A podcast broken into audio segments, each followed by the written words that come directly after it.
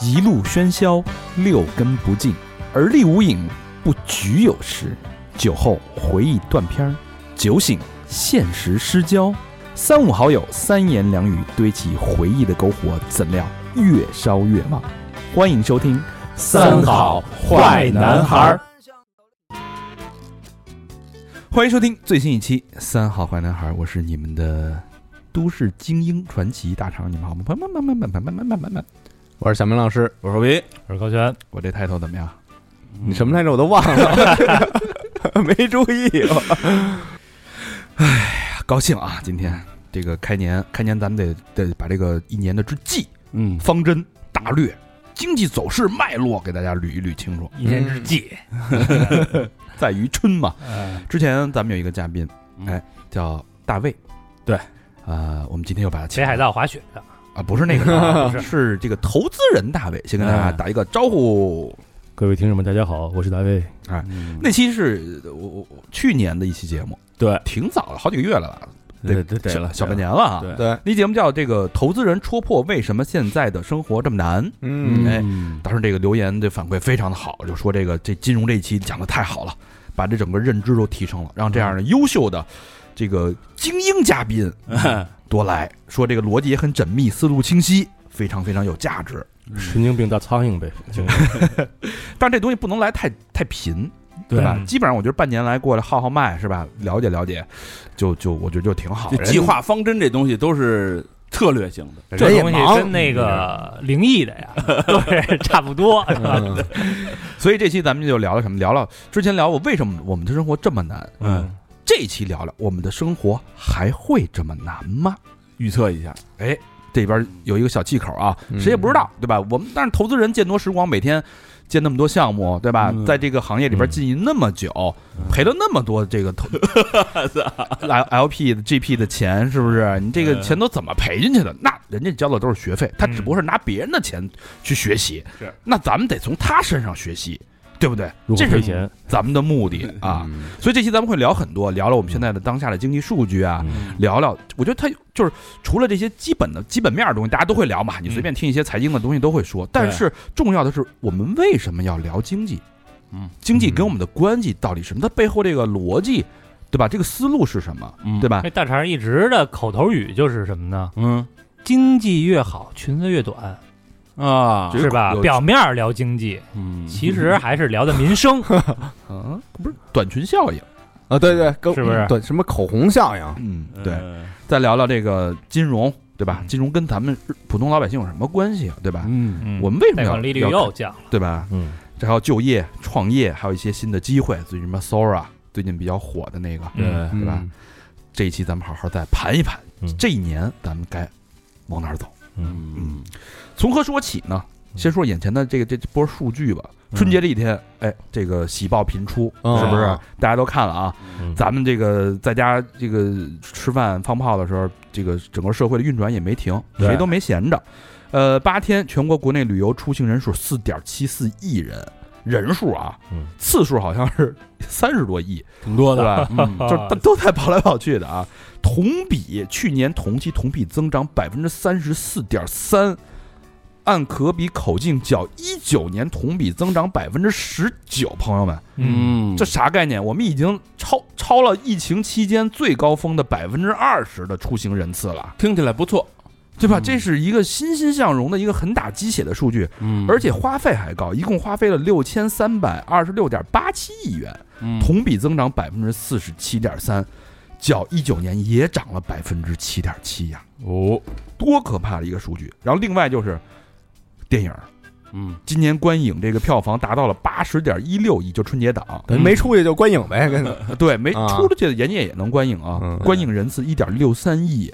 也是疯狂的增长，创造了同期档的新纪录，这让我有点错觉了。啊。嗯。都说我们的生意不好，我们的经济都没钱，那嗯这个数据怎么解释？原来没钱的就是咱们自己，小丑竟是我自己。嗯。对，你你怎么看这个数据？我现在觉得这个数据吧，呃，当然是这个有非常好的一面，嗯但是我也不能否认这个里面其实就像高老师所说的一样，可能是一个这个短期的一个释放，一个嗯压抑之后释放的过程。所以实际上我们觉得未来可能呃，每到节假日，可能大家还是需要去出去玩儿，嗯，出去消费，但是对我在想有没有一个惯性啊？你看从去年开始那个尔滨，对吧？嗯。从淄博开始，就有点像是地方文旅这个热一下就给全给炒起来了。其实最早是从丁真开始，嗯。哎，对吧？礼堂，嗯，这甚至而且今年这个数据明显一个非常大的对比，就是大家不出境外游了，嗯。境外游是大幅下降，等于境内游一下就疯了。嗯真的这个东西是明显是国家在主导这个事儿，有意为之有对，嗯，就感觉有点像把这个什么中央的这个财政啊，从直接用这种方式去就内需嘛，就划拨到地方的嘛，只不是看谁有本事，你们按文旅搞就就能拉动内需，嗯。对，就能把财政划拨，这是一个很好的一个方式。地中央肯定是支持，嗯。对，对，可能是不是有我在想有是不是有这么一个惯性的一个持续过来？应该是有，但是其实就我个人而言，你看这个我是天津人，嗯。天津原来跳水跳水大爷嗯，还是挺火的，对，嗯。现在呢？没了，那不是说是没有危险吗？哦抽筋儿的什么的。对啊，但是不是没有解决方法？啊。嗯。比如说我在桥上设一定的这种保护区，设专门的观众区，安全它是员什么的哈，那这跳水大爷这事儿，就是他没法拉动内需，就是大家花不了什么钱，我 来了看两眼就完了，他不像这个。票的，他这就是以小见大，他不像尔滨那种，我又要花钱去冰雪大世界，甚至有人在那买房的。尔滨嗯尔滨是一面，整个城市都在对服务。跳天津就是一个点，感觉是。其实按理来说是任何一个城市有一个点在网上爆火之后，哎，对，都是有机会把大量的这种游客转化为消费的。也对。这时候其实就看文旅是不是要真正去有策略、有步骤的做这个事儿。嗯因为尔滨，我这一次的有一个直觉啊，可能我们都是看了抖音呐、看小红书啊，看这种这个网络上视频东西都很多，但是我也在想，呃，就像你说的，有没有一种故意的引导成分在里面，鼓励大家去旅游、去消费？那这个里边肯定是会是会有的。嗯，但是，所以其实，呃，哈尔滨这次的爆火和整个接待能力的提升，包括形象的打造，我个人认为不是完全网络原生的，嗯，而是有着很清晰的这种方式、方法、步骤、策略和宣传的。甚至有一套方法论了，就是是大家轮着城市我们来来搞，哪个文旅能起来？比如明年可能就是西安已经火过了嘛，重庆都火过了嘛，对，那可能就是一些什么武汉樱花樱花季的时候，肯定挑一个地儿火一火。我看那个就是广告什么接单那块儿，嗯。有一些是，比如说就是鼓励你去哪儿哪儿打卡，然后你回来那个发帖子，啊他再给你钱什么的。Redbook 的。啊。啊，呵，我我觉得他没给我发呀？我觉得大卫说这点还是嗯我我挺赞同的，就是因为嗯你要要看远，当然尔滨做的很好，嗯，在很好的基础上，但是他们应该达不到那种只靠原声的好，达不到那种举国关注的那种引导的那种场嗯嗯那种效应，嗯对吧？所以这是文旅，所以所以文旅的这这股风潮，其实可以理解为春节做了一个非常正向的一个适当的一个承接。对，所以我们有这么好的一个数据。对，那说说这个经济层面，那那如果我把文旅跟经济分开掺按按两条线去看，嗯那二三年的整个经济的一个趋势，你们怎么看这数据？我们有五点二的 GDP，嗯对吧？各方面虽然但是大家体感都没有那么高，嗯，呃，但是你你们从行业内部人怎么看这个数据？其实从呃我们关注的有限几个行业来看的话，你主要负责什么行业？我可能偏重于制造业，尤其是新能源，那应该是应该是拿听着挺爆火钱的行业，对啊，是一个应该是在二零二三年非常火的一个行业。对啊，但是其实呢，我们在二零二三年年末的时候，我和这个咱们呃中国也是亚洲最大的一个储能专业组织，叫做中关村储能技术联盟，嗯。这个帮他们去这个修改了或者是编纂了一些个文章。其实其中的主要的一个观点呢，可能有意无意的，呃，没有提到任何过剩这两个字，嗯，但是所有的数据和内容都得指向过剩。哦，就不明说，但是让数告诉你了。你说这个事儿正好提醒我有一个呼应，就是高和汽车，大家都知道高和汽车这两天出点事儿，前天正式宣布停产半年，解散了，嗯。解散了，已经。解散了，已经解散了。公司发布哦。通告说公司解散，呃不是暂时停产。嗯不是解散了。非常高端的一款车。对，然后对包括比亚迪的秦 PLUS 降价到七点九八万，我降了两万，嗯，嗯，我听，就是你你你明显的感觉到开春的这种至少是电动新能源行业的一个倒春寒，嗯感觉就是整个行业都在，它不是萎缩，它可是竞争之后的淘汰。对，感觉今年会有大批的电动车的品牌会倒了就倒下。对你，因为现在还有大厂在往里入呢。原来我们小米那还还还刚开始，小米今年会量产，对。对啊，刚开始嘛，它。原来说我们说一个行业，比如说竞争也特别多，嗯。竞相降价、竞相给服务、竞相这个提高性价比，卷。这个叫红海。红海，嗯。现在一定程度上的很多这种大件产品，嗯，是血海。哇，就是砍头砍头买那种，对啊，就是说白了，如果大家是做的是互联网的汽车、新能源的汽车，或者是这种车机的概念的话，嗯，那么就借鉴了一些原来我们做互联网手机的思路。我先把车卖给你，这车机就连到你身上了，你短时间内换不了，所以我再想办法从后边的服务里边再去收钱，哪怕我前面卖一辆亏一辆，把我也要卖给你。把电动汽车当手机卖，对。最后买的是软件服务，啊，我车甚至亏本卖给你，对，有一个说法，就是手机就是这个这个行业，比如说我们叫手机型或者电话型的这个终端和屏幕。嗯。未来车是一个从制造业领域讲，我们叫叫车型机器人儿。哦。嗯另外，它是一个巨大的可移动的手机，嗯。你的通讯呐、然后你的需求啊，你的更这个丰富的这种生活和出行的需求，第二空间、第三空间的这个概念都在里边。嗯。所以，谁能抓住用户，谁就更有可能从他们后边的这种收入里边持续的获得现金流。明白，啊，那我我理解就是你要这么说的话，这个车机它一个国家它不可能有那么多种啊，那等于最后淘汰完了就剩一两种就可以了。哎，没错，我觉得这也对吧是最后可能就是一两种。现在我看有感觉能成的啊，嗯比亚迪肯定不说了，嗯人已经出来了。然后另外就是问界，华为问界的这这个一月份的数据非常的亮眼爆了嗯飞三万多台多台一个月。嗯嗯然后另外，我觉得我不知道小米，我我我因为我我挺看好小米的，因为嗯小米它有那个整个全全这个智能的互联的那个嗯。那个生态，对。包括问界也有这个生态嗯，但是比亚迪的这个智能化其实还是稍微差一点。嗯，嗯，可能打主打的层次不一样，这个比亚迪还是比较接地气的层次，对，对吧？嗯。可能以后把级车、C 一车嘛，嗯，把车买过来，然后以后他那软件没准跟咱那电台周更，对吧？那那个后续就是你觉得他能从哪儿赚钱呢？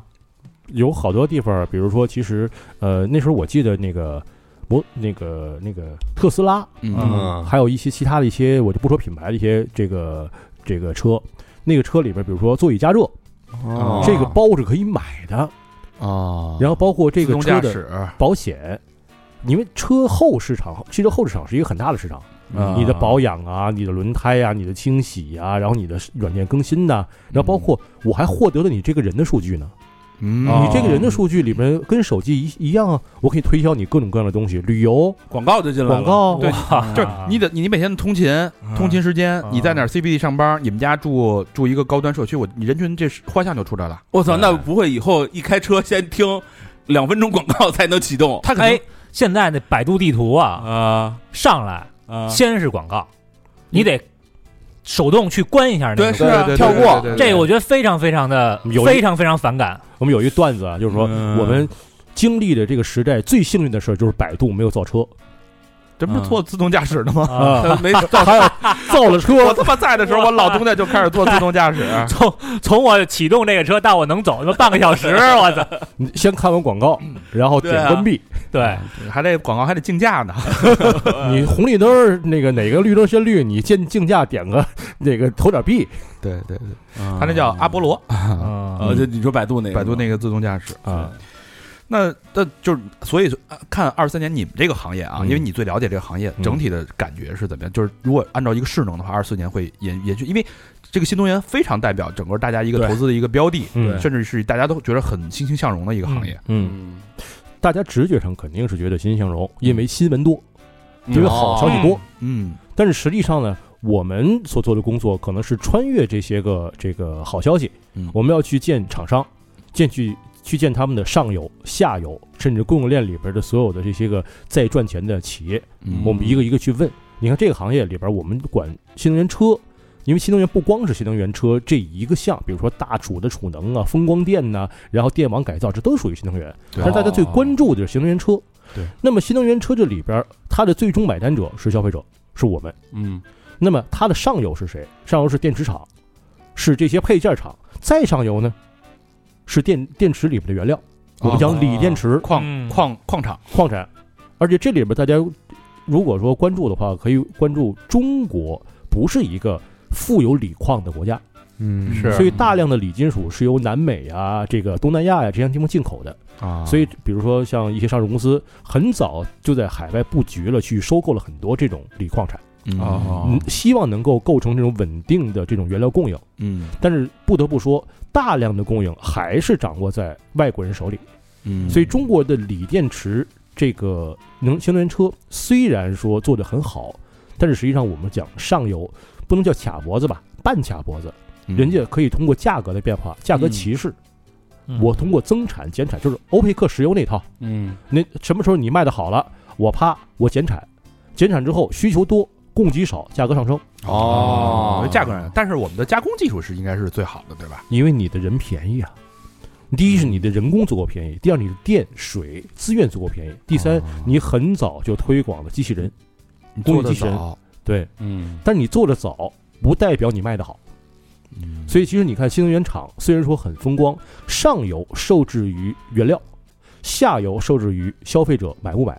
嗯嗯，而且在这里边儿，如果涉及到现金流，我们讲企业讲现金流，那如果说他买了很多的锂电池，买了很多的锂矿囤着，占用了大量的现金流，那么他如果说不能够及时把车卖掉的话，新库存，他的还款能力就很差，他对其他的供应商的支付能力就很差。所以为什么？所以高和倒了嘛？对，嗯，所以这里边不光是看到，哎呦卖的好，卖的火，这个很有名，有很多广告，更多的是，其实往往是你看比亚迪，我们没看到他在公开场合和这个网络上做多少广告，还真是，没怎么太煽乎。嗯因为他不用啊，性价比在那儿，然后人传人的这种口碑在那儿，就是便宜，性价比高，皮实，卖到海外了。所以大家真正特别好的这些个品牌东西，其实大家并不是特别看广告来消费。明白。哦，哎，我插一句啊，那个 U 八上市了吗？？U 八上上了上了上了我在电视都看见了，就是已经开卖了是吧都？开开了都。昨天网上已经有一个已经撞毁的 U 八了，有一辆。我大街上就看好几辆了。所以那嗯 U 八撞毁那四个轮子都卖不少钱。我春我春节之前去了趟王府井儿，正好有一店嘛，嗯，看了看那车，确实挺挺高级的呃豁豁大个啊，确实挺尊的，但是好像大街上没看到，因为我觉得这车要是真的正经开卖了，应该无数人买。它量产跟不上啊，没那么多，嗯它产能跟不上。而且它不一定愿意卖这么多，因为按照我们刚才说那个逻辑，它这种高端车为了抢占市场，是要在有限的价格之内把这个配置给你打满。对，拉的巨满。这样的话，我第一，大家知道汽车是要靠品牌营销的，嗯。有我树立了高端品牌之后，其实我再向下去研发一些低成本的高打低是高打低嗯。这种车型，我就很好卖。我有我有一百万的 U 八，我也有七七点九八万的秦 Plus。嗯。都是那牌儿的，对呀，都是比亚迪的呀。嗯。嗯，对，所以大家都是在汽车里边愿意抢占高端市场，嗯。所以还是希望能够把自己品牌打得高一点。嗯咱们说了一下，回顾了一下去年的一个状况，咱们就是嗯其实从一个角度去可以大概窥视一下这个二三年的整个一个走向啊。嗯包括另外今年刚前两天有一刚刚一个最新的数据啊，应该是前天的一个数据，嗯呃，史上最大的五年期 LPR 降息幅度达到二十五个基点，这基本上也是好像历史上没有降的这么猛的吧？一般都是五个、十个基点已经很牛逼了，一下嗯干二十五基点，对老百姓的什么影响呢？就是我们买房，嗯你的利率降零点二五，嗯就其实是一个非常核弹级别的一个降息的一个举措，那其实就明显的就是一个政策在往上去拉，嗯去拉二四年的小阳春也好，拉二四年的整体开年经济也好，对对，所以二四年的整体基本盘嗯，会怎么走？你怎么看？你是说从贷款这块儿来看吗？从整体的国，就是整整个中国的，之前是三驾马车嘛，对那我们现在今年，我们应该从哪个角度去理解我们的经济？其实我们从这个我们刚开始一开始聊的那个呃旅游这一点就可以看出来了。嗯其实现在我们看之前的几轮经济的刺激，我们说二零零八年经济危机那个时候，其实中国的外贸是做的最好的。对，但是呢，由于发达国家的经济危机，他们自己的购买力下降，嗯所以导致我们的大量的产品是卖不出去的，所以这时候直接影响了我们的整个经济增速。当时，呃，外贸占中国整体整个 GDP 的这种增速能够达到大概百分之呃三十左右，甚至百分之四十。啊那时候是所有人都在做外贸，你还记得吗？嗯都在往国外卖东西，国内做的便宜之后往国外卖，嗯那是最大的挣钱的机会。后来零八年之后，外国人不买了，那么怎么办呢？当时有一个东西叫四万亿，对嗯大放水了嘛，所以那个时候从那个时间点开始，对中国经济的刺激转成了投资驱动，基建地方对是投资就行，不管是谁投资，但是投资里边最主要的一个领头羊是政府投资。嗯你看政府投资里边，呃，如何扩大我们内部的这种经济的往来，如何增加交易，如何使我们的整个这种生意变多，这是一个核心问题。那么采取了这个四万亿的刺激政策，但是实际上这四万亿，中央出了一万亿，嗯。剩下三万亿是由地方政府出的，嗯，而地方政府本身的财政盈余并没有那么多钱，所以怎么办？借借债，旧债还新债嘛，所以现在的这种城投的地方债是很大的一个风险。对，所以各个地方都开始拼命的想办法把这个钱凑出来，就开始举债。嗯举债之后干什么呢？这个钱干什么呢？要用到经济上，做基建。嗯做基建之后，包括我们说的高铁、对城市的更新建设、城市化，然后包括地铁、公路的建设、高架桥的建设，我们看到很多。对，这样这样的是花大钱，时间拉得很长，而且整个效果很好，GDP 提升很快。嗯但是它有一个副作用，这种公路建设的公共设施的建设，我们称之为这个具有外部性的这种建设，就是它不能够直接促进一些个真正的投资行为。那么代价就是，通了地铁之后，地段涨涨钱了吧？嗯嗯，房地产价格上升了吧？地铁赚不着钱，别人把钱赚了。对他自己指望收费，地铁指望收费把成本赚回来，不太可能。嗯它的方式一定是拉动周边的商业和地产的价格。嗯，所以这时候地产价格上升之后，就开始卖地挣钱。对，嗯。那卖完地那个价价钱分地铁吗？那么人各地各是地铁是各的，国家的嘛，对各是各的，地也是国卖，等于是国家左手掏右手嘛。对。人家这是一盘棋。对，所以从零八年开始，我们这一轮对于投资的刺激就转化成了地方政府举债，推动房地产价格飙升，把公众的存款和未来的现金流吸收到整个国家的收入体系之内，所以房地产的占的比重就大幅。越来越大。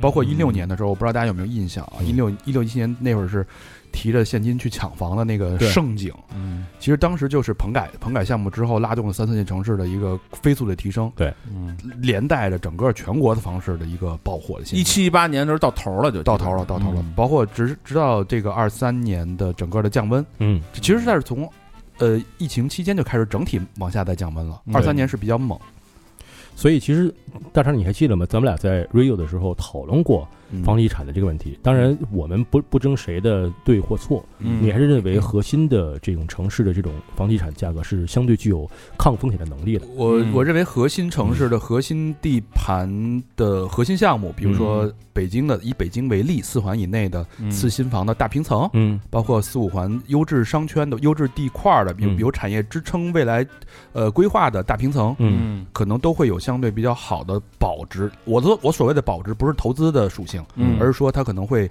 至少能跟 GDP 持那个那个那个通货膨胀持平，嗯不会大幅度影响你的现金流去贬值。嗯，嗯你上次说了这个之后，其实我一直在想这个逻辑，就是比如说我们说三四线、四五线甚至二线城市，这个嗯房价都有可能撑不住。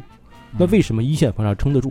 所以我就想这个问题。后来可能想到一个点，就是在于一线房价或者是首都，它的房价是一种锚点，对，它的这个锚点不能破，所以不管是从这个现行的受益者，还是从这个政府管理的角度，还是从其他的一种经济力量来看的话，我必须把这个点维持住，我才能让天津、河北、上海其他的这些个地方的这个城市的价格不至于掉得太惨。它有几个底线，嗯一个北上广，其实基本上就是底线，包括你股市也是嘛。最近大家对能非常明显的感受到，我们有一个有一条红线在帮助我们去拉一个底线，嗯。它不可能让你无休止的，也许是两千九百点，也许是三千点，对。可能有这么一个底线。对，北上广那要低了，那人说操，北京才卖那么多，那对。你这儿凭什么卖那么贵啊？对对对对对，其实这里边，如果我们把这个北京的这个房价作为一个抗风险的一个点的话，但是我们也不能否认，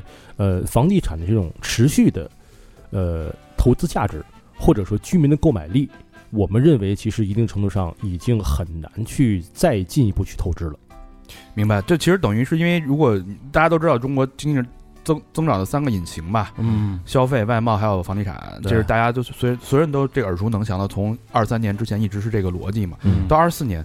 呃，那我们肯定会受到这个美国的很多影响，国际上的很多影响。嗯那你从你们投资人角度来看，二四年我们国家的 GDP 还是百分之五的目标，这个嗯基本上地方已经给出数据了嘛。嗯那我们怎么去实现？我靠什么？如果说像你说的房地产有点，你要顶多拉拉了这个一线城市，对对吧？呃，这个新能源有有点有点 过剩，这个过剩啊，嗯这个消费嗯消费感觉目前还可以，还文旅这张盘吧，感觉还是能扛一扛。嗯呃，其他呢，那我们用外贸可能也也受到这个萎靡不振。那我们的经济走向在哪儿呢？我们二四年怎么去实现这个目标？其实如果说这个问题的话，呃，可能我就得习惯性的把这个整个视角拉的大一点儿。好，那其实我们来看过去，因为咱们几个人差不多都是呃四十多岁，嗯所以我们基本上是整个的生命都是在一个改革开放的一个红利期里边的。上升期，对，所以其实我们经常会有一个这个笑话，就是说一个电梯从一楼升到十楼，门一开，里边有三个人，一个人在头用头撞墙，嗯一个人在做俯卧撑，嗯，一个人站着不动。所以你问这三个人，你们是怎么从一楼到十楼的？嗯趴着的那个人说，做俯卧撑那个人说，我是靠做俯卧撑，我努力上来的呀。撞墙那个人说，我一直一直撞就上撞上来了。然后站着不动那个人说，我什么什么都没干干就上来了。啊，这比喻太绝了。对，所以其实我们现在投资圈经常有一句话呀，叫做不要把时代的贝塔当成你自己的阿尔法。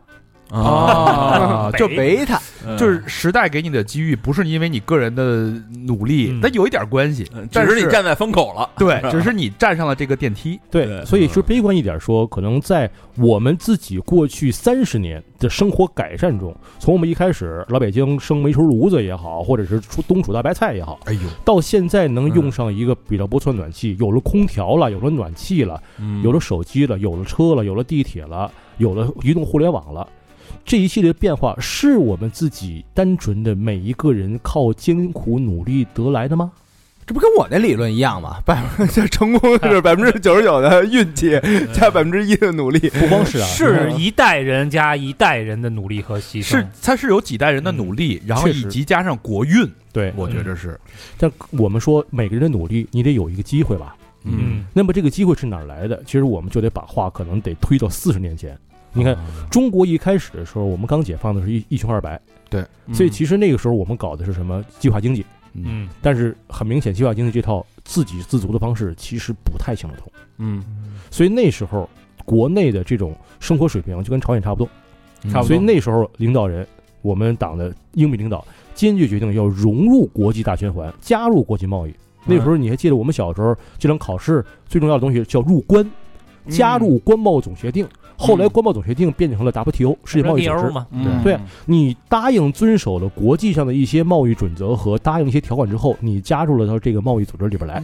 嗯。所以这时候，国外的产品收入价格都很高，国内的人都很低，所以这时候国内人做比国外便宜，所以大量的外资企业、大量的外商来到中国投资，摩托罗拉呀，嗯。然后诺基亚呀，那时候我们说高收入人都是外企人，对嗯，所以那个时候大家是利用了中国人口的红利，数量足够多，成本足够低。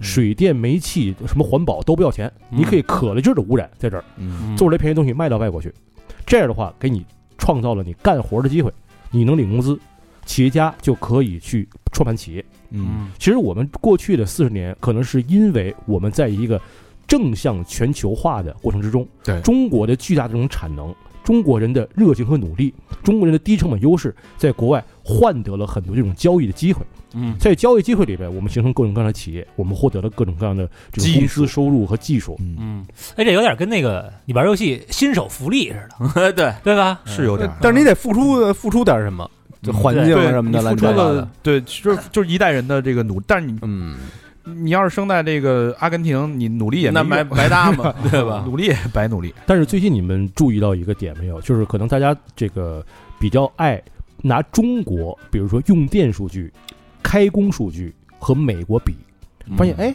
你美国也不行啊，中国开工的这种新建项目数量、用电率不怎么样，你美国也不怎么样啊。嗯但是如果你再把眼光放大一点，南美、嗯东南亚，嗯他们那些地方的用电量和开工率和基建的数量极快的速度在增长。嗯。哦，等于是全这轮到人家了。就是等于是全球的产业链的转移，无论是因为这个政治问题，嗯。无论是因为成本问题，嗯，对大量的我我知道大量越越南、印度，印度 GDP 最近很好，对。就是印度的股市也很好，嗯。也可以看到，就是很多的东南亚的国家都是在飞速的发展。对，嗯。你看苹果手机原来在中国可能应该还有代工厂，嗯。现在搬到印度去了。啊，对，对。嗯。为什么美国苹果公司宁可这个质量差一点，也要搬到印度去？便宜呗，不不光是便宜，那中国其实一定程度上面临着这种成本的上升，嗯。同时面临着国际政治的这种更进一步的博弈。嗯，对美国公司来说，在中国公司做生意成本越来越高，嗯，嗯不光是直接成本，我的跟你沟通成本越来越高。你牛逼了，啊，是。你现在兜里有钱，牛逼了，我现在给你活，你不好好干了，你跟我讨价还价了，那我就找别人。嗯。所以现在有一个说法，就是二三年开始的时候，咱们中国为了避免中等收入陷阱，嗯然后我们要把我们的所有产业做一个更新迭代、一个升级。也就是说，你原来那套增长模式嗯它不行了，对，不行了之后，那你得找找出路，你得跨上这个台阶儿啊！你要跨不上去，你就就就就陷入这个收入陷阱了嘛，就下去了嘛。原来是别人给你活儿，别人让你去挣钱，让你去做贸易，现在人家不给你了，你能不能活下来？现在就是这个时期，就像我们比如说原来在这个你在百度也好，是在哪儿也好，一个一个大厂给你发工资，但是你现在觉得自己工资很高，你现在牛逼了，然后那对不起，那你自己出去出去干吧。那所以，比如我们现在不管是搞东盟也好，是搞“一带一路”也好，结交更多的这种其他国家，嗯就是为了输出我们的现在相对过剩的外贸产能。我们东西得卖呀，还得卖呀，这么多企业得养啊，哦我得卖到那边去啊。就是我不卖给美国、欧洲，嗯我得卖给其他的新开发点，我卖给中东，我卖给东盟，对对吧？嗯对，但是很明显，你是愿意跟穷朋友一块玩呢，还是愿意跟富朋友一块玩？那当然是富朋友。啊，不得已而为之，我们只能走这条路啊。但是你这话两说着啊，嗯就是你跟富朋友，你跟大哥一块玩，你得你得是小弟，你得给人递餐巾纸，该点烟点烟，该倒酒倒酒。凤尾嗯这现在全是全是穷朋友，他得伺候我。不是问题是，问题大哥 大哥还没倒呢，问题是不是现在问题是 大哥，不是现在问题是大哥不想跟你玩了，对对因为你太牛逼，你嗯你当大哥，我当大哥呀因。为其他小弟是他不是光看你的面子，你大哥一一说话，哦对吧？大大哥也跟这小弟有练练，对啊，你看那非洲夹在中间，咱们就很难办。对东南亚呀、非洲啊，我们所说这些穷朋友，嗯，穷朋友也不是傻子，说大哥以前不带我玩，现在带我玩，我就死心塌地跟着你。他两边看，嗯。他说你今天对我好，我跟你多一点儿；你今天对我稍微不好一点，或者我要东西没给，对不起，我找他了。哎呦，这帮穷亲戚，原来我们不是就说过，不要跟那帮人玩，他们只要钱，嗯。他们给不了我们任何东西。所以其实现在与这种这个欠发达国家去做更多的外贸合作，其实是不得已而为之。嗯，嗯我们要不不停的去维持自己的外贸这部分的产能。那二四年咱们怎么走？就是你能你们能观察到的经济增长的点，我们维持我们的一个高速增是长。那还靠什么？原来的方式走不动了，现在这穷朋友也不靠谱，怎 么我们？现在政府提出了第一叫做新质生产力，听过这个词儿没有？没有，没有，就政府里面经常会提，我们现在要搞新质生产力，要搞产业升级，嗯要搞经济增速的换挡，这都是政府里边的 用词叫弯道词儿了，我 弯道超车，这词儿说的。心智是吧？心智和换挡。哪个质？啊？质量的质，质量的质，对对，所以这个里边其实我们原来是中国是低端加工，对吧？所以现在其实我们的产业链的结构已经相对完整了，嗯。我们其实有一定的能力往所谓的高端制造，啊，我们空天，我们数据化，嗯。人工智能、芯片，为什么美国对中国的这个芯片的制造这么反感？当然，中国本身的这个芯片投资也有点矫枉过正啊，这个这个是另外一回事儿。但是从自己而言的话，我们尝试往产业链的高端去创造更多的溢价内容，因为我们发现，比如服装，真正服装厂做这衣服人不挣钱，嗯设计师挣钱，对嗯嗯，品牌所以产业链里边分上下游，分这个价值高低。那你在上游，你在价值高的地方，你就是能挣更多的钱。所以中国其实，在和美国也好，和其他国家也好，争夺这种价值更高的产业链的环节。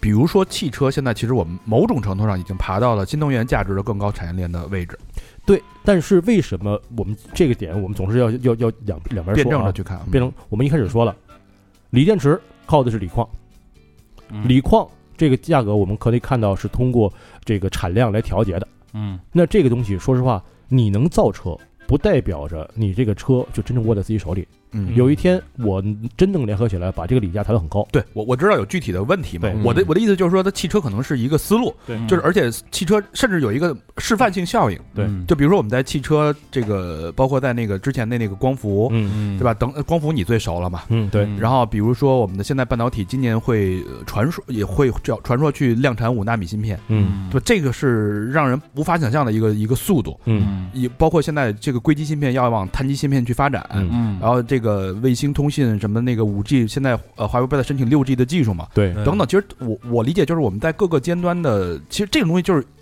在在网上去卡位，去往更高的位置去卡。嗯那某种程度来说，这些东西离老老百姓就远了。对就是嗯它在增长的时候，我们的切身的感受就弱了。对所以我们觉得经济在发展同时跟我没什么关系了。对呀、嗯因为实际上我们说的所谓的高端的制造、高端的设计，或者是高精尖的技术，它是一少部分人的竞争，嗯是天才和天才的竞争，是投入和投入的竞争。你比如说，现在我们讲，呃，不管是 ChatGPT 还是 Sora，嗯，之前这个项目一开始不知道能不能成功，不知道有没有回报，数百亿美元往里砸，你敢吗？嗯确实是。而且 Sora Sora 大家都知道，给大家这个先简单说一下啊，这个普及普及基本上就是春节期间最最爆的一个一个科技界的一个震撼全球的一个新闻了吧？呃，Sora 就是 Open Open AI 出的一个这个文生视频的一个产品，嗯就是你输入简单说，你输入一段话，还能出一段视频。这个东西不新，之前就有，比如说这个 Runway 啊、Stable Video 啊，之前都有同类型的产品，但它之前输出的品质很差，对而且它基本上只能是三到四秒一个微微缩的什么摇个头啊，就一直在摇头，是那么一个一个产品形态。嗯但是这次春节期间，人家放了一个大招，OpenAI 这个团队啊嗯，Sora 这个产品，它是可以生成六十秒的一个。文声视频的一个动态，我相信很多朋友都已经在各个媒体看到了它这种嗯这个视频的质量。有那对比，就是威尔史密斯有一个放一年之前生成的一个吃面，嗯就大口吃面那么一视频，然后有一个现在对比出来的，对，嗯就完全就是完全那是等于是一个老头吃汉堡包那个视频，呃不是，就就是威尔史密斯吃面。啊，后来发现好多好多人说这就是你自己在吃面吧，就是就特别真就。对，就嗯。整个的这个进步是让人没法想象的。对。我看那个，比如那个两个小狗在一块蹭鼻子去甩头，对，那个雪雪粒的颗粒感，那个毛发的下垂，嗯。随风飘动那个质感，你你你就如如果说你要按照传统的老何知道嗯。做广告，你要三 D 建模，我要这两只狗在一块儿蹭个鼻子倒抖雪，费老劲了，你每根毛你都得建模啊，得炫，嗯你都得炫。那嗯。那个我操，那是天量的一个投入和工作，现在只需要一句话我们讨，我们原来讨论过这事儿，就是这个东西如果再进化的话，以后电影就有可能就淘汰至少广告宣传片，广告宣传片是吧？这些东西。甚至包括电影，甚至包括电影明星嗯，都有可能被被淘汰。淘汰，因为你电影明星你太太费事儿了，而且游戏里边都是个性化游戏了，以后慢慢以后会有数字明星出现，可能会越来越。早就有了洛初音嘛，洛天依嘛，嗯，对对对，高高，你知道记得那会儿咱们玩玩过一个什么游戏，就是纯文字的，你进入一个武侠世界，你输嗯。输入一个文字，嗯，说我到这个世世界群，群侠传是吧？不是不是，啊叫什么来着？我忘了，就是一个纯文字进入一个文字江湖，哦，纯文本游戏。没有图片，没有图片，就是文字。你描述你现在得了一个什么装备，嗯。你也不知道下一步去遇到哪儿，跑团嘛，这不这都能玩得下去。特特有意思。嗯。叫什么侠客行什么什么的一个东西，那嗯，未来它就是一个有文字之后就有视频了。对。我实时给你生成，根据你个性的经历，嗯，跟不同的人社交的经历，一个虚拟的一个世界的一个游戏，嗯。实时生成的，嗯。你也不知道下一秒是什么，就很很很恐怖的一个想象力。但是为什么要说这以 Sora 为例呢？就是这 Sora 这个团队好像据我所知，他们团队全是九零后，整个团队嗯震惊世界的这么一个产品，用了一年时间，当然是基于 OpenAI 的积累。对呃，十个人还是十五个人？你说这么撼动世界的一个产品，你说跟老百姓有什么关系啊？嗯，他就几个人就搞出来了。嗯，对所以就是越精尖的东西，就是越就是极少数人能玩的东西。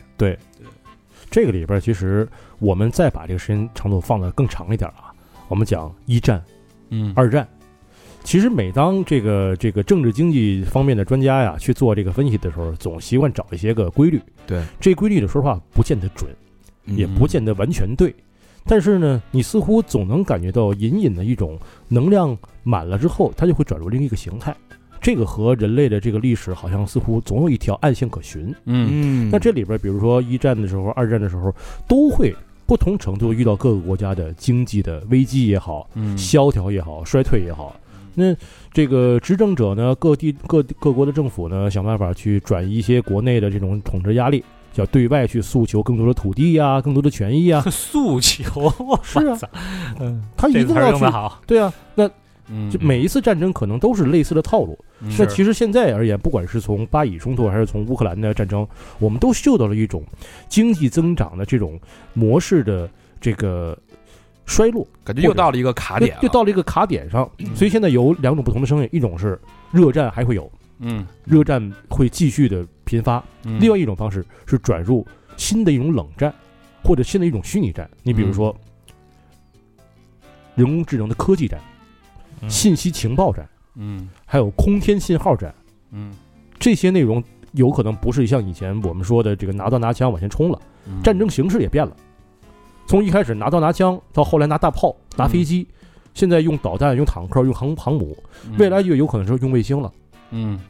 所以这个生产力往往也是在这个时候，因为军工，嗯。因为军备投入，想占据更多的这种优势，所以说更多的技术从军用转入了民用，对，对。所以这时候产生了很多的技术创新。嗯。一开始从马车到汽车，是从这个蒸汽机到这个电。嗯。从这个一开始觉得，你们现在能自己手搓一电脑吗？手传电传电脑，脑不是，手搓一电脑，从零件开始做，嗯。没人会做吧？没。所以当时一开始，电脑有些东西，别人根本不理解这是是个这是个什么东西。嗯，对网络一开始说这个刚开始发这个这个出来的时候，大家也不觉得这有什么用。那是不是对应现在来讲，人工智能这个点上，我们觉得它有可能是一次新的工业革命？第四次工业革命。肯定是，但是以每一次工业革命，我们都说是我对我们现在幸存下来的人是一种福福利，嗯。但是对当时的很多人来讲，可能是一个可怕的灾难。嗯嗯，所以其实我们现在的恐慌不是没有道理，嗯。但是呢，这种人工智能的提升会把人类，我们这是我自己的说法啊，分成两个阶级，就是对人工智能了解和有用的阶级和没用的阶级。没用的阶级，你就每天喝酒、唱歌，然后这个看盘、这个看视频、刷游戏，你就待着挺好的吗？对呀、做着奶头呗，奶奶头乐计划嘛，不对啊。这都是。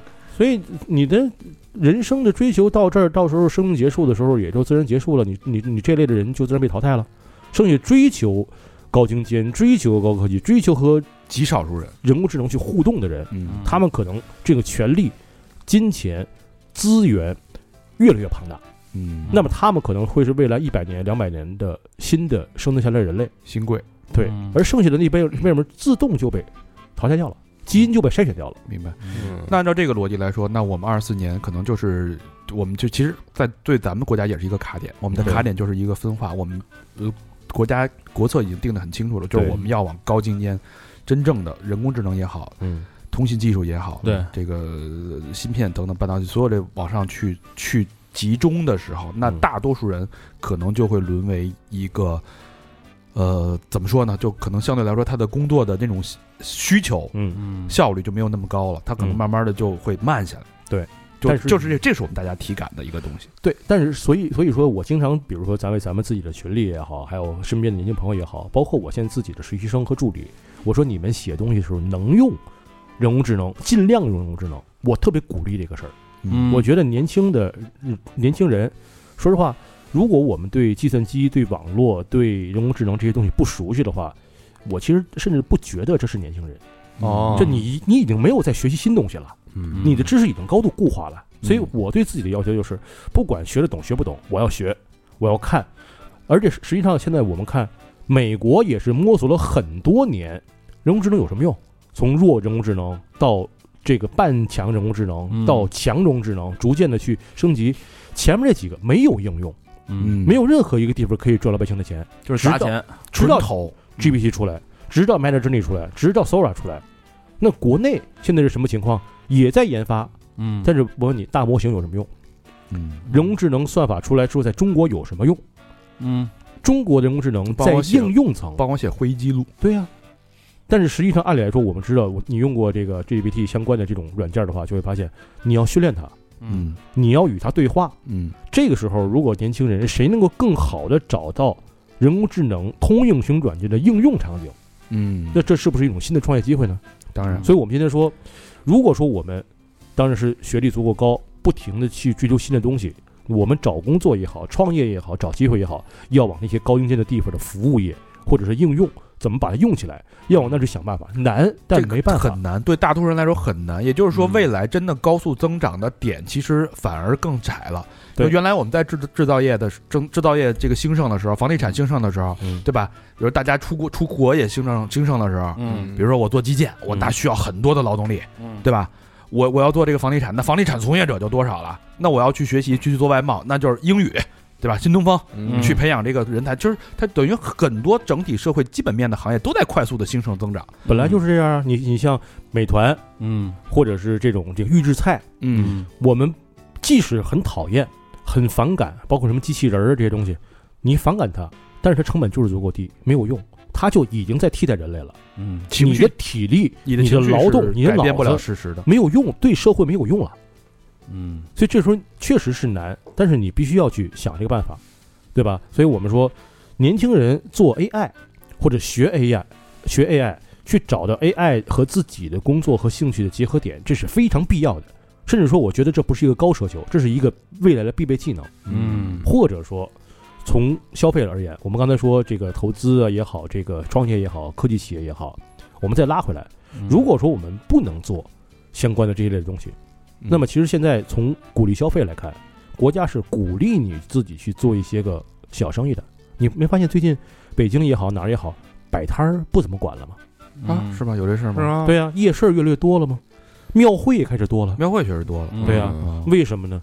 就是原来大家还是希望能够有一个比较整齐划一、简单化的管理，我们不能叫懒政啊，嗯人是为了这个管理更方便，嗯说不能这么多人，不能聚集。但现在逐逐逐步放开了，因为你再不让老百姓出来摆摊儿，那老百姓可能真会有一些情绪反弹出来。嗯所以其实年轻人，我是鼓励去摆摊儿的。第一，我们打工时间长的人，总觉得自己往那一坐，坐一天摸鱼，就理所应当应该拿这工资。但是你没真正摆过摊儿，你就不知道你怎么进货，你怎么谈价格，嗯你怎么样拿的价格最低，你遇到人怎么装孙子，什么情情况下应该用用套路，你应该怎么样制造信息差，利用信息差。没错。嗯所以年轻人在没摆过摊儿之前，他对市场是没有概念的。都是老板帮着你干了，就是对。你你嗯你最好的第一份工作就是去卖一点东西，对。只要你卖点东西之后，整个你所有的链条你就会全部打激活，跟对社会的链接。我们再说，如果把摆摊儿这个行为，我们上升到线上的话，如果说依赖于移动互联网和视频，那就是现在的短视频和直播，对。是不是？都是一个一个摊位。它其实就是摆摊儿嘛。对。今天我看一新闻，他爸带着他儿子说，问那个 AI 说过年说除夕这天三十儿，他想让他儿子干点什么，说问 AI 吧，啊，看看 AI 怎么回答。说 AI 说那个我除夕这天我干点什么能挣钱？人告诉说你去摆摊卖花儿，说这天卖花儿能挣钱。说行，然后那卖花儿卖什么样的花儿？说卖什么样什么样的花儿？这天最合适。我去哪儿卖？告诉哪哪儿哪儿站，选址，拿着东西，然后学了几节，就是半天儿吧，学了点卖花的技能以后，能往那儿一戳，一天挣了九百多块钱，哇，他进了两两千多块钱的花儿，坐那儿一上午，说孩子在那儿打篮球、拍球，过来卖就扫码拿走，一会儿九百块钱挣到了，真人真事儿。真人真事儿，上新闻了。我们说，如果说我们在门口摆个地摊儿，弄一堆鞋往上一蹲，这是摆摊儿的一点零的形式。嗯那么我们把在线上开个直播号，然后找几个小姐姐跟着扭，然后再卖鞋，这称之为二点零的形式。嗯，那有没有可能未来三到五年内会出现三点零的形式？就是你在机器人卖花儿，你卖的就不是花了，嗯你卖的是人工智能相关的东西。比如说，如果说我能够用 So Sora 嗯去帮你做视频，嗯很多人不会，我会，我有账号，我帮你做，五块钱一条。可以啊，嗯我就可以做用虚拟的东西，在虚拟场所卖虚拟的东西。只要有了交易，就有了需求和供给的匹配，就有了交易，就有了价格，就有了钱的流动，是不是就有可能更多机会啊？嗯嗯嗯所以换一个角度说，比如说这个失业率什么的，咱们这不这这不能说太深啊。嗯 呃，二四年这个趋势其实可能还会延续，甚至说更加的明显。很有可能啊。我们经常会有一句话，这个呃说的很悲观，呃，今年是过去里边儿最坏的的，一年，对，也是未来最好的一年。嗯，这这个话当时说的有点戏谑，每年都这么说嘛。那、每年都这么说，但是其实大家是看到了我们刚才说的那种四十年、六十年左右的这个现在叫逆周期化或者逆全球化的路线。嗯。中国不得不去自己当家，自己找饭辙，自己找新的增长点。这个画一个圈儿，对这时候和你原来别人给你活儿肯定是不一样的，而且地球就这么大，我操，这话说地球就这么大，嗯，嗯高精尖，然后那还有啥呀？还有一个，如果说高精尖的话，嗯还有一块没提，就是我可能今年最为关注的一个领域。这个之前有一个人哥们儿跟我说，地球上有四分之三的空间我们根本就没有利用到，海洋、还不是？嗯沙漠呀，天上山，天上，嗯，你看，你发现没有？现在的战争，我们刚才说了，未来的这种经济的冲突和这种民生的冲突、政治和金融的冲突，会逐渐演变为类军事冲突。我们不能说热战，类军事冲突。那么最轻的一种军事冲突就是军备竞赛。军备竞赛，嗯，嗯，你还记得那时候我们说苏联和美国有有星球大战计划，对，嗯天上都建各种东西，但是人家当时是见过的。美国的卫星现在在全球的各个上空都在飘着。嗯中国上空，可能说几万米高空里边，好多就是美国卫星嘣儿嘣儿跑来跑去。嗯嗯，中国有几颗？中国现在相当少。嗯如果你没有卫星的指导，你的地面部队、你的信号拦截、你的无人机、你的飞机、你的飞船、你的飞艇、你的航空母舰都不知道该往该往哪儿走。嗯信号定位这些东西决定了你未来的有可能的军事实力是什么，嗯不再是你的坦克、火炮。什么这个步兵拿着枪往前冲，没那没那个机会，对，一个导弹过来全废。你看这个胡塞就已经看明白了，人他妈几个嗯。散兵游勇了一万多人，一游击队对把整个世界的咽喉给你卡住，对。如果说中国未来会被动的进入一种军备竞争或者是空天力量竞争的形态的话，那么航空航天有可能会和原来不一样。原来航空航天是一个非常遥远的事情，嗯。航天人都是在酒泉的地方闷着一一一，但是现在很有可能怎么把卫星送上天，如何打更多的卫星，就变成了一个新的增经济增长点已。经有民用公司落干到民用企业的，对啊，我们最近看了很多像蓝箭啊、天兵啊、这个天天研究院啊，然后这个这个这个这火箭制造的这这些公司，整天制造的公司，嗯这个星河星际荣耀嗯，都都有很多出来了。这也是你们投资的关注的一个趋势，是吗？我认为现在是一个很好的机会。虽然说确实有很多的这个标的，呃，没有足够的业绩支撑，嗯但是你别忘了，航天这个领域它不是一个随便一个企业就能进的，它有极高的门槛儿。对，而且只有这帮人原来干过，你不你不可能说大学毕业我做造火箭去，你都是在科研院所待过很长时间，有总工或者总师的这种能力，你才能去做的。那这离我们老百姓太远了，这离岸还远。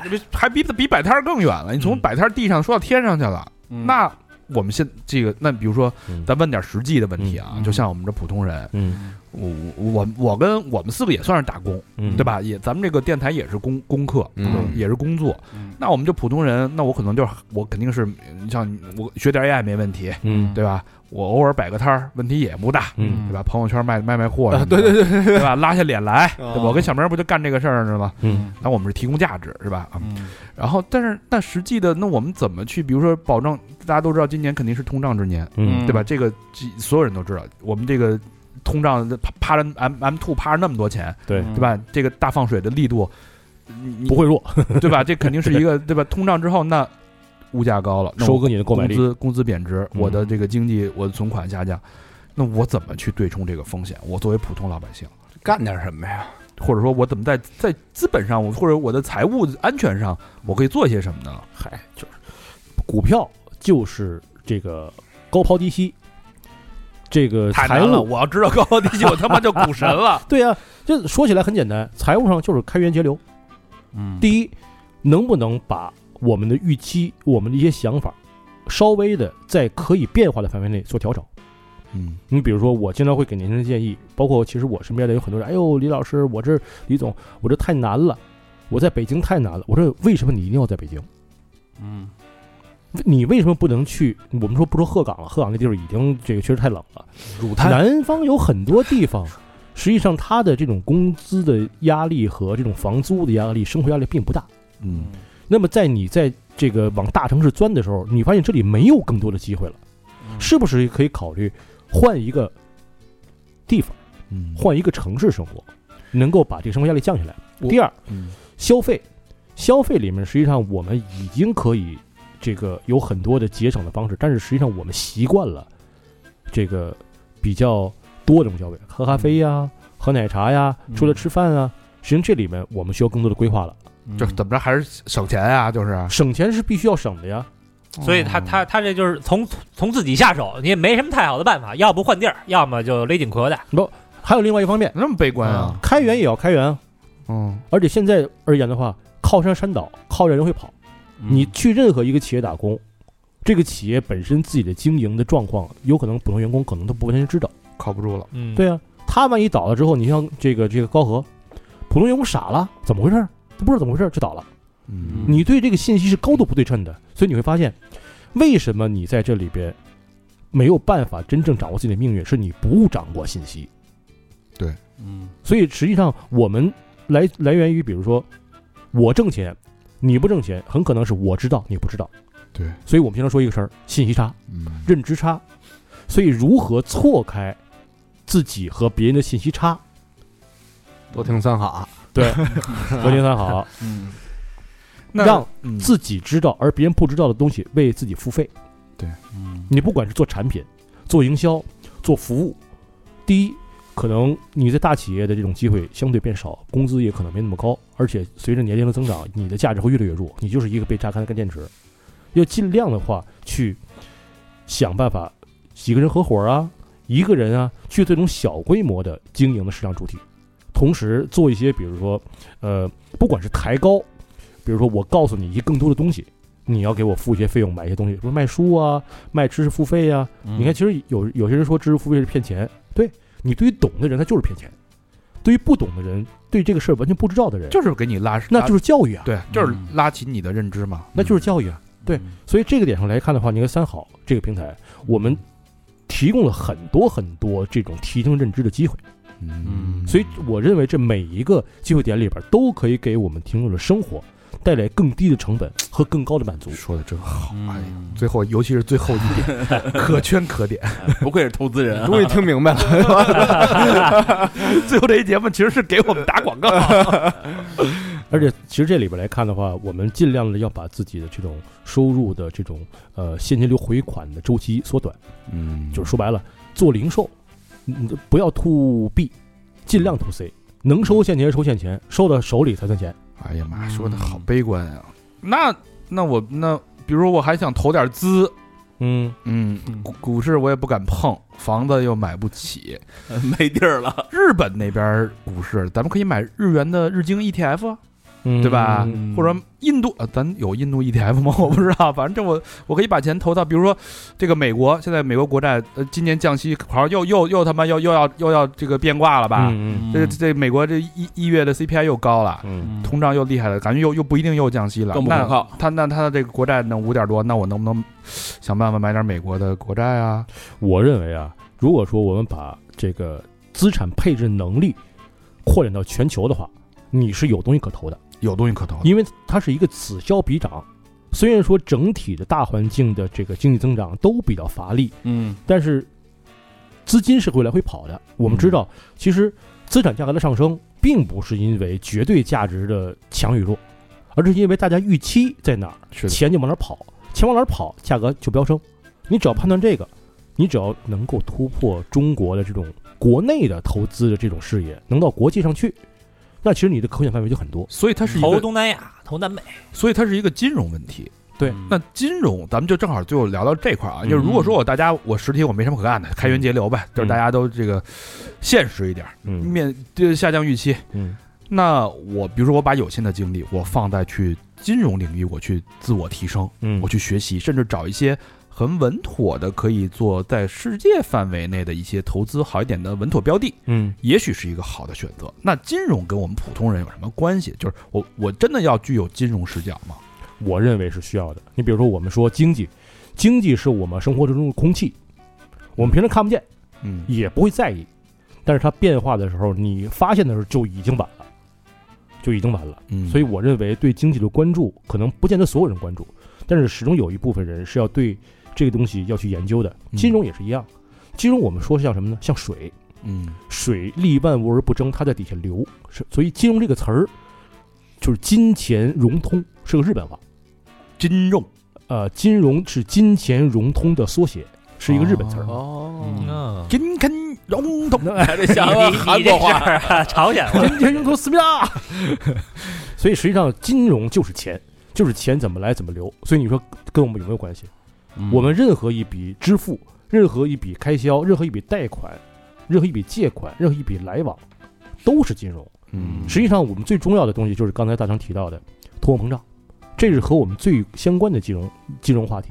就真的你看不见就影响的，就直接把你对一个无形的小手就伸进了你的钱包，把你那个零给你抹掉了一个。这不是那个酿威士忌时候那叫 Angels Share 对吧？就是过去我们讲十年前一百块钱够咱仨人吃一顿烤肉，嗯，现在没问题，嗯，够仨人吃一盘烤肉，未来这一百块钱可能就够大厂你一个人吃一片烤肉，这就是通货膨胀，你的钱越来越不值钱。雪花肥牛，对，嗯哎，你你吃不上，你都 吃一口吧，你就那咋办啊？我们怎么应对啊？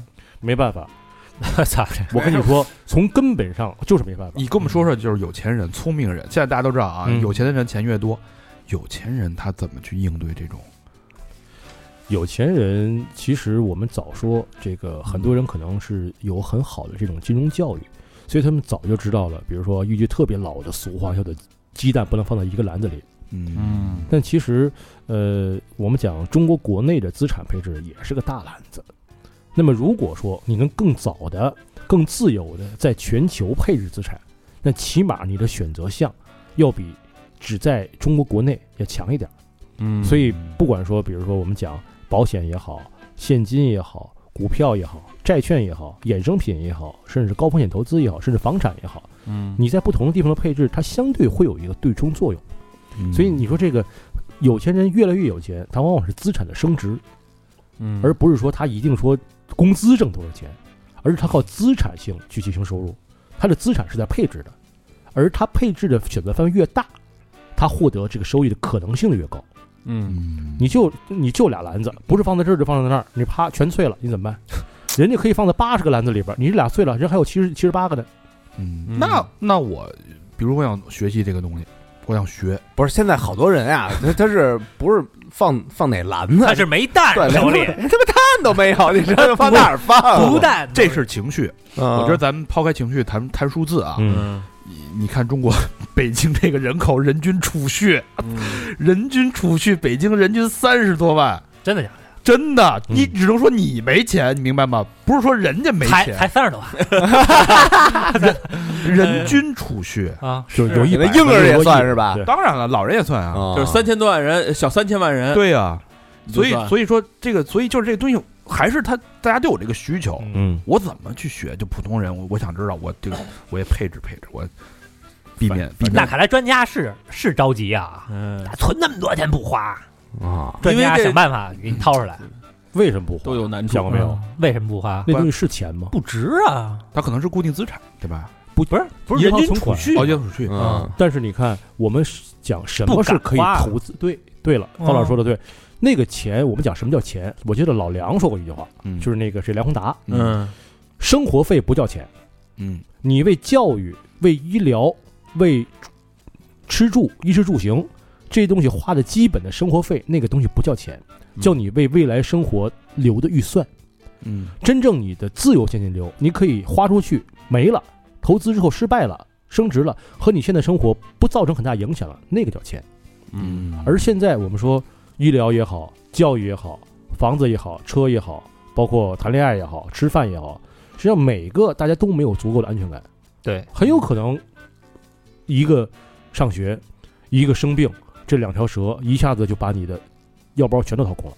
嗯啊得应对风险，得留着呀。对呀、而且中国人又是一个相对保守的这么一个民族，因为我们挨过饿，嗯我们受过苦，包括我妈那一代就很明显，就疫情的时候，没饿着，饿不着，根本饿不着，家里永远有吃完的粮食。那都是中国人是基因里对对饥饿的恐惧的记忆的。这个疤痕效应，就是非常长的一道疤痕。嗯对嗯，所以我们现在兜里这个钱，它某种其实是预算，就是为了去生活的，而不是用来去对扛风险用的，说白了，而且这么来说吧，我说句更残酷一点的话，有能力做全球资产配置的人已经配置完了。哦啊，太悲观了，我他妈的你像你像那谁卓野什么的，人不阿联酋都都配置上了吗？都俄罗斯了都，对吧？那啊那咱们就只能是没还是还是那句没话希望啊，开源节流吧，少花点儿吧，这 还是这还是开源节流。对，又成少花点儿了。啊，这些我但是少花点儿呢，你这个内需你又做不上贡献，嗯是吧？国内的经济的提升你也做不了贡献，啊，那咱那咱增速越来越缓，咱不叫你钱的那不花我不不花那不就恶性循环了吗？对吧？国家的增速也也你不听私房课，他不听私房课，嗯三好如何？卖油，是不是？就是这还是这个逻辑。嗯，对啊，所以说为什么说经济增长这个事儿，说哎呦原来十点多、八点几、五点二没感觉呀、然后你这个衰退跟我有什么关系？你增速放缓跟我有什么关系？有关系，关系太大了，关系太大了。嗯过去一切的好日子可以都说是经济增长带来的。嗯，没错，那怎么办？现在这个有什么重买？私房课所以开始吧。所以听听下来，你们整个这个投资圈的认知也很悲观呀。我我昨天跟那个，昨天跟那个小小雷嗯来来店里，我跟他聊天，我说你们这个房房地产行业怎么样啊？嗯，在那他妈搓脸，那脸皮都快搓下来了，就是跟我说多难多难多难。我说你们这个预期怎么样？他说操他妈不看好什么那什么，就说反正一堆一堆一堆这个牢骚吧。嗯那你们这个行业嗯怎么去看这个？也也是悲观吗？我个人来讲的话，可能算是悲观主义中相对积极的。就是我虽然说总体大势来看，客观条件相对悲观，但是我觉得人，我们人类啊，都是在严寒酷暑之中，在艰苦的生活环境之中，不断的去想办法找规律，想办法去钻营，去找机会，去努力。嗯，这个这么多的进步，这么多的科技，这么多的财富，不都是一代一代人削尖了脑袋往前钻，总有一两个钻对了、钻到了、钻出来的嘛？不然的话，我们现在还在山洞里呢。操，这这期嘉宾啊，我也能当。你问说你这这怎么看这现这现象啊？悲观。你想怎怎么改变呀？省钱，对吧？然后你那你将来你的方向是什么呀？你这努力，完了，是不是？但是你没那么多水词儿啊，你 你这这个能说那么多水词儿吗？不，你是只有结论，人家是经过刚才咱们做了原因一做了一个多小时的数据推导、观察、数据，嗯我只给你结论，你可能觉得这是这是傻逼，但是我给你讲明白这个逻辑、这个道理背后的这个这个规律，这人是一清醒的傻逼。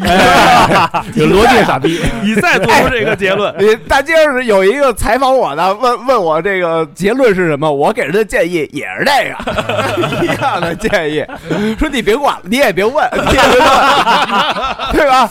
你问那么多，你他妈也听不懂，你 你就按我这方式去做，你这奶茶呀 别买了，就完了。想起那个那 Sam 说那大哥是吧？对你别管了甭管了。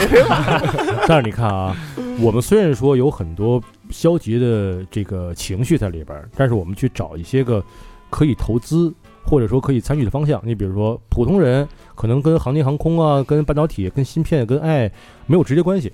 那我只能通过股票了呗。股票，我觉得现在虽然说这个大盘不是很好，今天还可以啊，今天还行，嗯但是未来的话，越来越多的人没办法，所以都会得出跟我们类似的结论。我们会发现，不管你怎么分析，大家的结论其实应该是大差不差的。对现在这个环境而言，嗯所以很多人可能也会想到我所想到的，比如说空间呀、嗯 AI 呀、这个消费呀这些东西。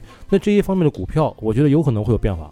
如果都这个里边不做荐股，也不做这种资本市场判断啊，对。如果说你确实有点钱，嗯。但是又不足够做这种全球资产配置，那我建议你可以看看这个高科技类的这种呃金融类资产，股票啊，这个 ETF 啊指数的，这种东西。我认为这些东西如果它涨，是有一些动机在里面的，比如说国家意志，比如说未来的投入，嗯。比如说整个人类发展的进程，是有足够多的理由去带领着我们的资产和我们的这种注意力和我们的财富穿越这个周期到下一个阶段的。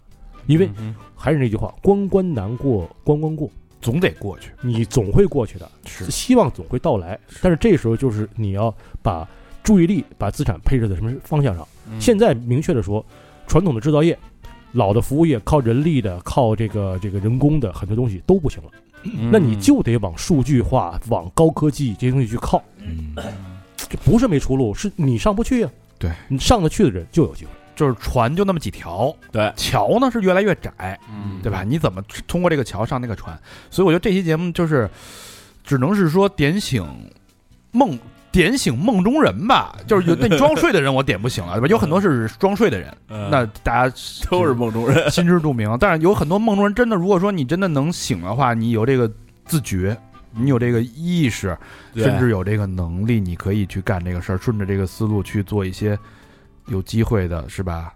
大家还是改变改变，还是有可能有一些机会的。其实说白了，你看人工智能也好，或者是空天也好，我们说的这些个我认为是机会的东西，我自己也不是这个专业的，嗯。我也不懂，我也不会做。嗯。但是更多的是你通过这种形式的分析也好，或者这种产业的分析也好，你觉得哎都不行，但是这几个可能矬子里拔将军相对好，是就跟你说的北京的这个大平层的优质地段地产一样，嗯别人都不行，所以其他的一些人都会往另外几个有可能还行的地方凑，嗯，这种凑就会形成升值，升值就有可能带来财富。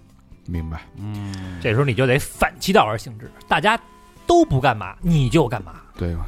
哎，就是大家都不搞农业嘛，咱们种地 哎，是吧？就得反其道而行之。嗯 走吧，下地吧，下田吧，哥几个。行啊，这个一期乱谈啊，这个乱谈我们这个。反正我们自己哥几个要聊经济，那 估计聊的也是七扭八歪的。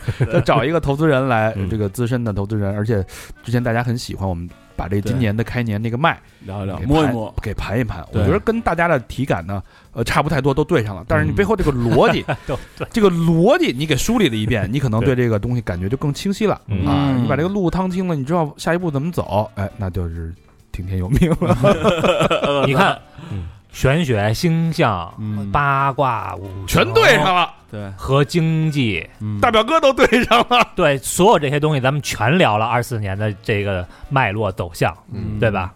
那再过不好这这一年，那可就是你们的问哎，题了。你。得把那个之前私房课那期节目再重新再捋一遍，哎，是吧？对照着听，互相印证，对吧？嗯。哎，这个大卫说这点跟表哥说那点，哎，哟，哇，一点关系没有。其实啊，这个按理说经济下行的时候，你看参照日本，嗯还有一个领域其实很值得搞，风风俗业，玄学。对呀，所以哦玄学对吧？你会发现，你看我这么一个相对可能算比较理性，或者说不信这些东西的人，最近也开始琢磨着是不是对吧？看一看，进进门就拿盘开始看 财位了，对啊，人在对现实很无力的时候，就会求助这些可能相对不可知的东西。摸不着的东西。倒霉看挂摊儿嘛，海迷看相片吧。没办法，哎呦，嗯我天哪！这期好吧，反正那，这期节目呢，这个这个也差差不多了啊，差不多了不无作用，不无作用。有点小明，哎，小明什么感觉？因为小明是从不关心经济的这么一个人。你听完这期节目什么感觉？我比较感兴趣。小明不是说了吗？这啊我也能聊。人人皆可当专家。完了，完就这感悟啊！这不那个你怎么过？好这一年？骑自行车，我他妈哪年过的都还挺好的呀。是怎么过的？是吧？相对来说的，你别说了，那得听得看听众们多多多多买点私房课，我这年就过好了。接下来咱们看看咱这个咱们的金融形势啊，咱们自己的小金融形势啊，不容乐观。您不是已经把东南亚发展了吗？也是增速急剧的放缓。啊，考察一下东南亚的风俗业是吧？对，东不不，别讽刺，别瞎说。就那不是有一主播说自己聊大聊自己这个去之前买春的事儿被封了吗？永久封禁是吧？啊！对，活该的。他应说买春联儿，啊，哪有这么聊的呀？是你看老魏聊吗？从来不能这么聊。对，这不是高老师，老魏已经被封杀了吗？高老师从来不承认这些。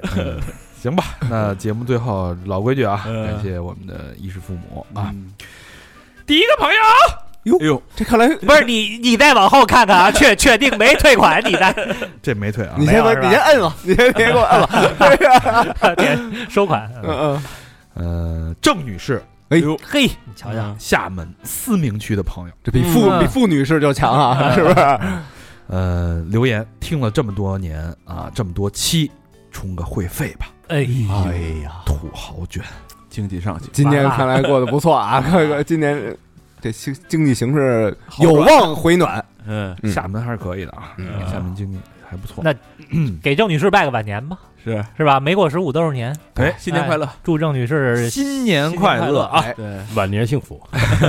下一个朋友张思睿，嗯，哎，浙江宁波的朋友啊，张三嘛，呃，张 three，真是啊。哦，呃，留言三好的各位哥哥们好，刚听完色色戒的讲解啊啊，荡气回肠，仿佛自己也进入了角色。哎，怎么跟我说的？自己进入了角色，行，嗯，是被击毙那个。高老师讲解真牛逼，三好里面最欣赏高老师，观点独特有想法，经常冷不丁冒出一句直戳笑点，被称为人间清醒嗯，啊、但是却很感性，外冷内热的典型。不，他是外冷内冷，你还是不得。内热，我操，做节目不易，感谢三好哥们用心完成的每一期，祝三好越来越好。真爱娟，哎，那个高老师他说外冷内热，你怎么怎么评价？特别中肯，三儿那哎特别中肯，我也不清醒了，也他妈也没有你，你赶紧做一期 热辣滚烫的电影解说，你赶紧他妈一边做一边抽自己大嘴巴。你欠贾导演一个道歉。我等等月报，等月报，等月报啊！等月报大家都忘了就没事月报你开头你就得郑重的，是是，开头就啪，玲儿，我操，玲儿，错了，疼住了，他们冒犯了，呃，下一个好朋友，哎，熊雪军，雪军这名儿啊，熊。啊，云南省昆明市的朋友，嗯，四个字，中秋快乐。哎呦，嘿感谢感谢，我们也回四个字，呃元宵快乐，元宵快乐，六个双飞娟，哎呦。可以啊，大手笔啊，大手笔大手笔大手笔，谢谢雪军啊，其实啊，还不如 凑一个那个 呃土土豪的，大肠震动一下，对，声儿还大一点儿人。家不愿意啊啊也，行人替我保护嗓子了，呃嘿，就捐八百八十七，对吧？那你说你能不震一下吗？差一块你也得震啊！微震微震，威震威震天啊！微博一下啊。好，下一个好朋友叫 Adder 豹，Adder 宝就 A D D E R B A O 啊。嗯，上海浦东新区的朋友，哎呀，没有留言，一个双飞娟，可以可以，嗯，东的谢谢宝爷，宝爷。宝总，啊哎，呦。是不是？小宝总？宝宝，哎哎，呀，宝宝原来是浦东的呀，好，下一个好朋友卡娜，哎呦，这是咱们的好朋友啊，嗯他呢？来自郑州的朋友，哦哎，呃，留言，我是四海的卡娜，就是我们、哦四海酒馆有一个有一个小群，群啊，能和大成老师、小明老师以及群友分享喝酒时光，非常的快乐。希望有机会能和哥哥们一起喝一次，爱你们，双飞娟。嗯这个想要进我们这个群云喝酒的朋友们啊，嗯，加那号是什么来着？S H J G 啊，这就是那个勾啊，四海酒馆的那个拼音。五二九，嗯哎，我也自己给特殊打一就款，这我我爱毕竟是酒就是，毕竟是我们这个群友的那个捐款吧，嗯，非常好啊，谢谢嗯卡娜啊。高老师脸上，想着给自己打一什么广告呢？正琢磨呢，都 都是帅哥，都是帅哥，都是这个，都是这个。那别聚着都来一圈儿吧。算了，我们这不能这样，不能占太多。哦，对吧那我就说了啊，小红书明帝啊，明帝啊，日月明，弟弟的弟，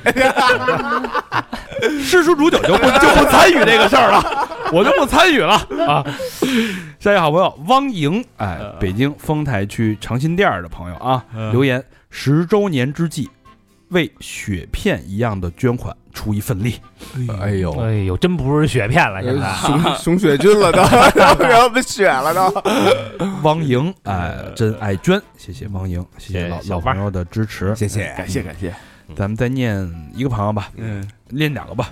下一个朋友叫小伙鸡啊，也是老朋友了啊。对，呃，安徽省合肥的朋友嗯。留言，这是这个指正我的一个留言啊。嗯。大长哥九月汇总里边的秀才是安徽亳亳州的，哦。他这字跟豪是一个字儿，嗯。啊。它是一个这个对一个多音字，多音字。不是一个字，不一定是一个字不是一个字，不是一个字儿。它，少了一撇儿。对，哦亳州。哦，那我看出中要的，哦，对对，真的是少了一个撇儿啊。嗯。亳州啊，对不起，嗯。秀才啊。对比他干嘛呀？对不起各位听众朋友，对不起，亳州的朋友，啊安徽的亳州，我们确实是这个这个这个这个地理学的不太好，地理有限，嗯地理是知识有限啊这。他妈是地理还是语文？都有都有都有。谢谢小伙计的指正啊。嗯最后一个朋友，老朋友木川先生，哎呃，东城的朋友留言，十月了，现在是二三年十月六号的五点半早上啊，嗯，人生咋的这个，人生头一次露营，朋友直接带我进了阿拉善沙漠无人区，嚯嚯，等于这是一步劈叉。昨夜的烧烤和篝火让我对这露营这事儿 有了全新的认知。嗯，现在我正在帐篷中睡袋里戴着蓝牙耳机听三好。嗯，奇特，这地方竟然有信号，感谢三号的陪伴，感谢中国联通，真爱娟。感谢木川先生，谢谢木川。感谢木川先生。啊，这个你到时候做点什么歌啊，在这个沙漠里边，那没准那个灵感啊就爆发了，涌现。啊对啊，多去露营，多去露营。虽然二四年有很多的不理想的这个预期嘛，但是我们还是一定要好好的在这一年，大家都往前多走一步，嗯，百尺竿头。嗯。谢，谢大卫的做客，谢谢听众朋友们的收听，嗯，谢谢各位。这期节目到这儿了。Every day it's a getting closer, going faster than a roller coaster. Love like yours will surely come my way. Ah, Hey, ah, hey, hey. Every day it's a getting faster. Everyone said go ahead and ask her. Love like yours will surely come my way. Ah, Hey, hey, hey. Every day seems a little longer. Every way love's a little stronger. Come what may, do you ever long for true love from me? Every day it's a getting closer, going faster than a roller coaster. Love like yours will surely come my way. Ah, Hey, ah, hey, hey.